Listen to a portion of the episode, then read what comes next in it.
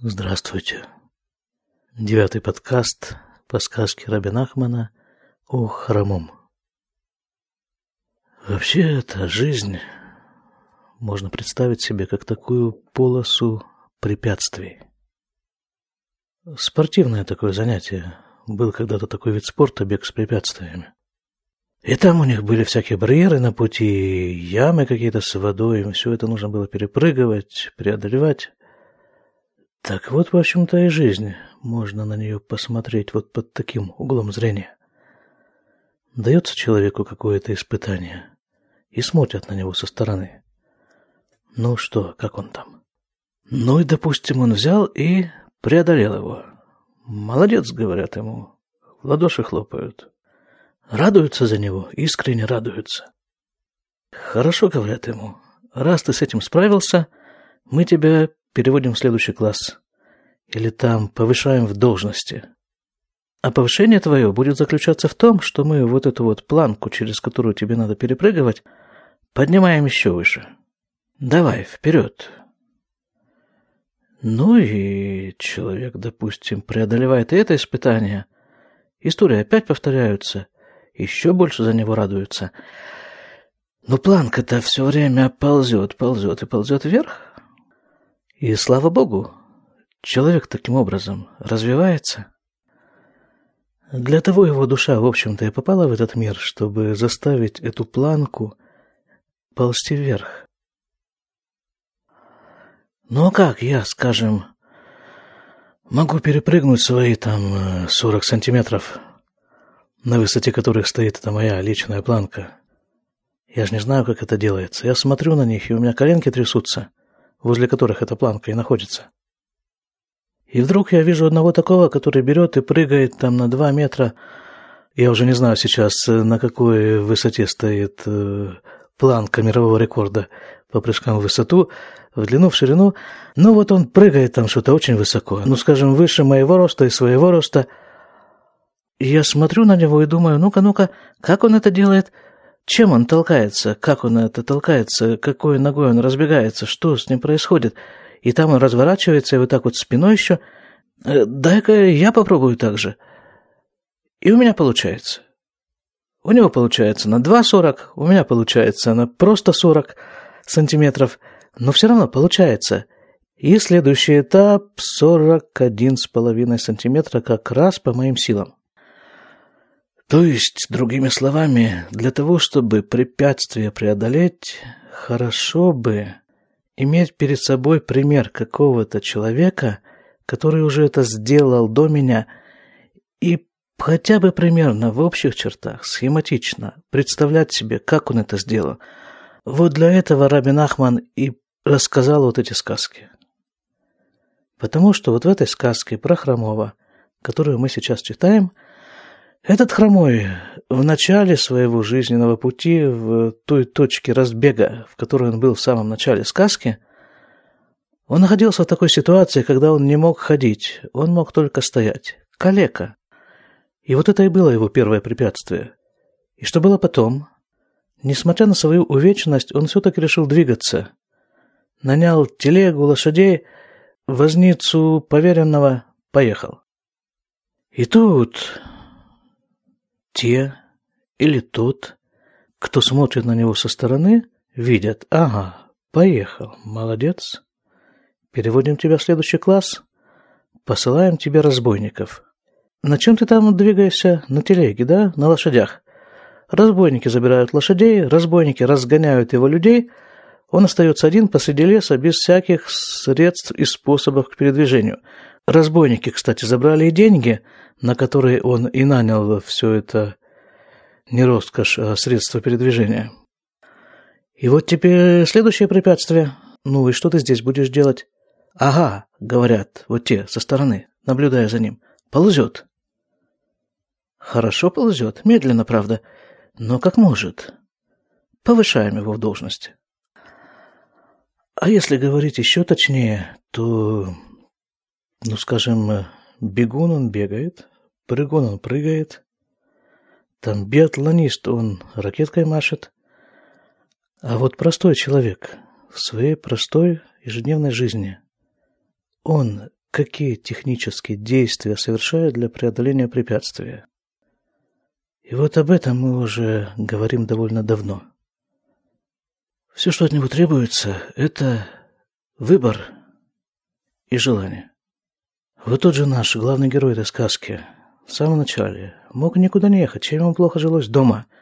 Братья его снабжали всем необходимым, настолько снабжали, что у него еще и оставалось. Да и вот в той ситуации, в гуще леса, один. Он ведь тоже мог выбрать не двигаться. Почти в каждом подкасте у нас звучит это напоминание, что здесь речь идет о духовном продвижении.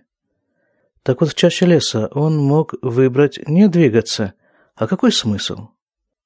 Я как-то слышал такую фразу от э, одного человека – ну сколько там мы можем продвинуться в этой жизни? Миллиметры. Хорошо, миллиметры, но можем. И вот эти свои миллиметры он двигается. Все, что зависит от него, он делает. Именно поэтому сказка называется «О хромом». И тогда наблюдающие за ним со стороны переносят его, хромого, в те места, где не ступала нога человека – а его нога ступила и вылечилась. есть у меня такое предположение, что, достигнув определенного духовного уровня, человеку дают право самому выбирать себе препятствия. Как этому хромому.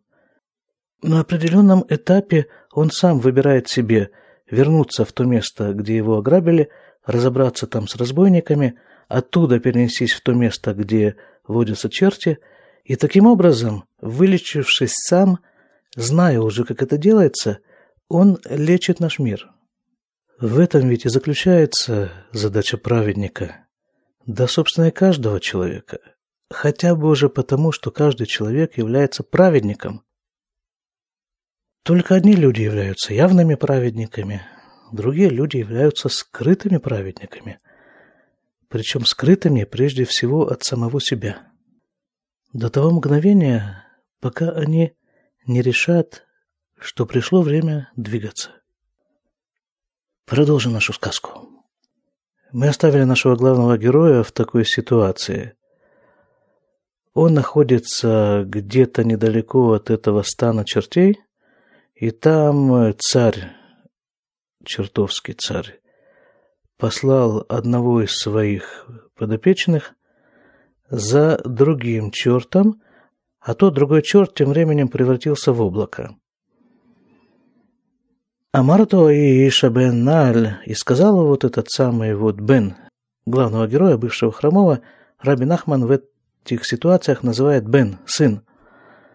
Так вот он сказал, то есть он решил, היינו זה הבן שלא היה לו כוח ברגליו בתחילה, שבא לכאן וראה כל זה.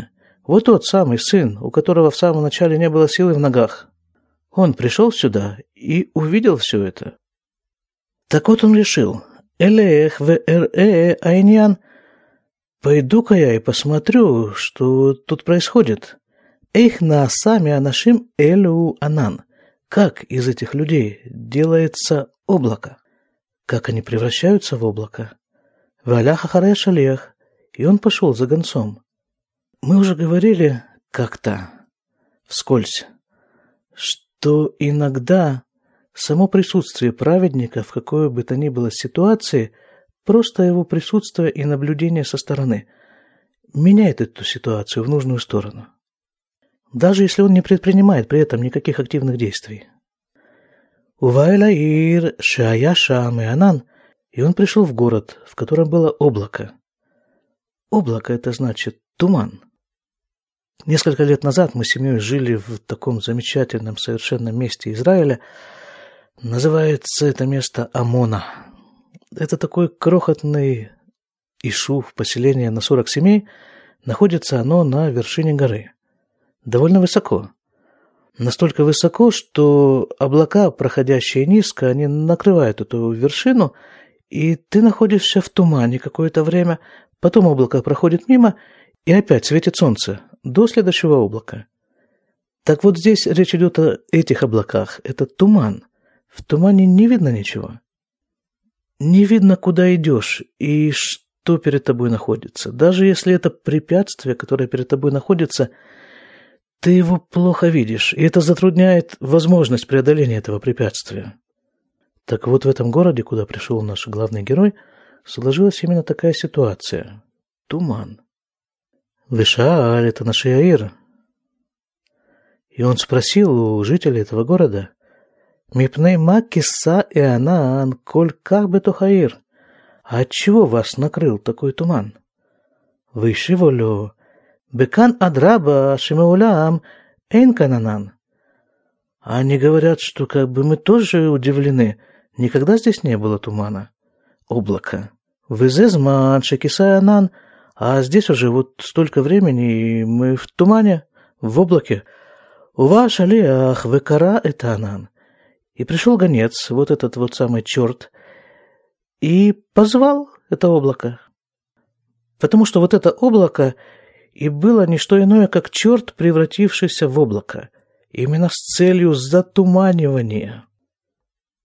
Когда-то мой учитель Равгат э, сказал, что вообще одна из основных задач человека в этой жизни – это включать э, вишерем, это называется. В Израиле вишерем – это э, дворники, да, стеклоочистители, которые в машине очищают это стекло, потому что оно затуманивается, загрязняется постоянно.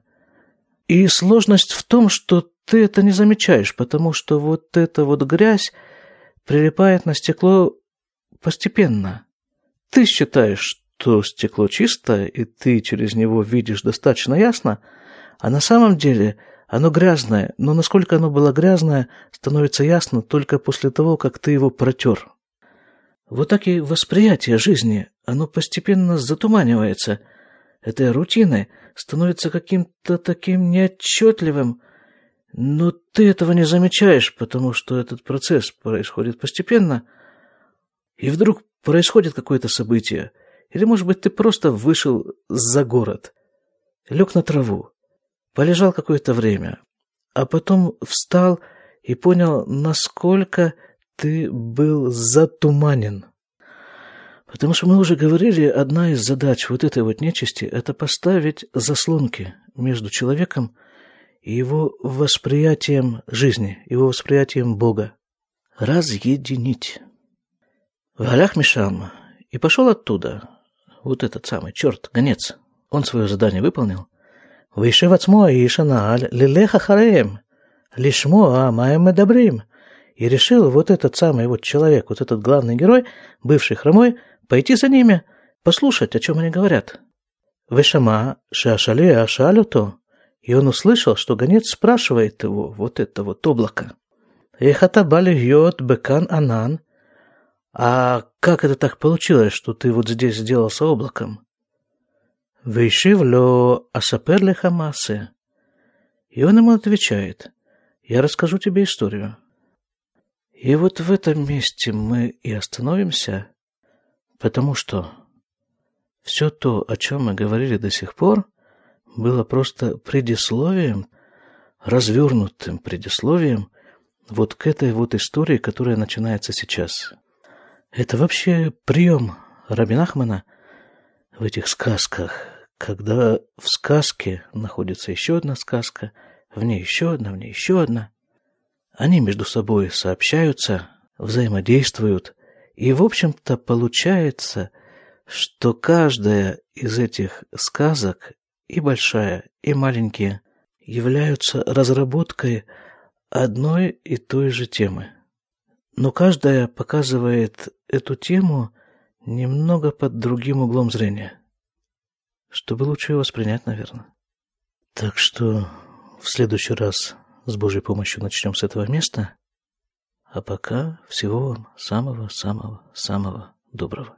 До свидания.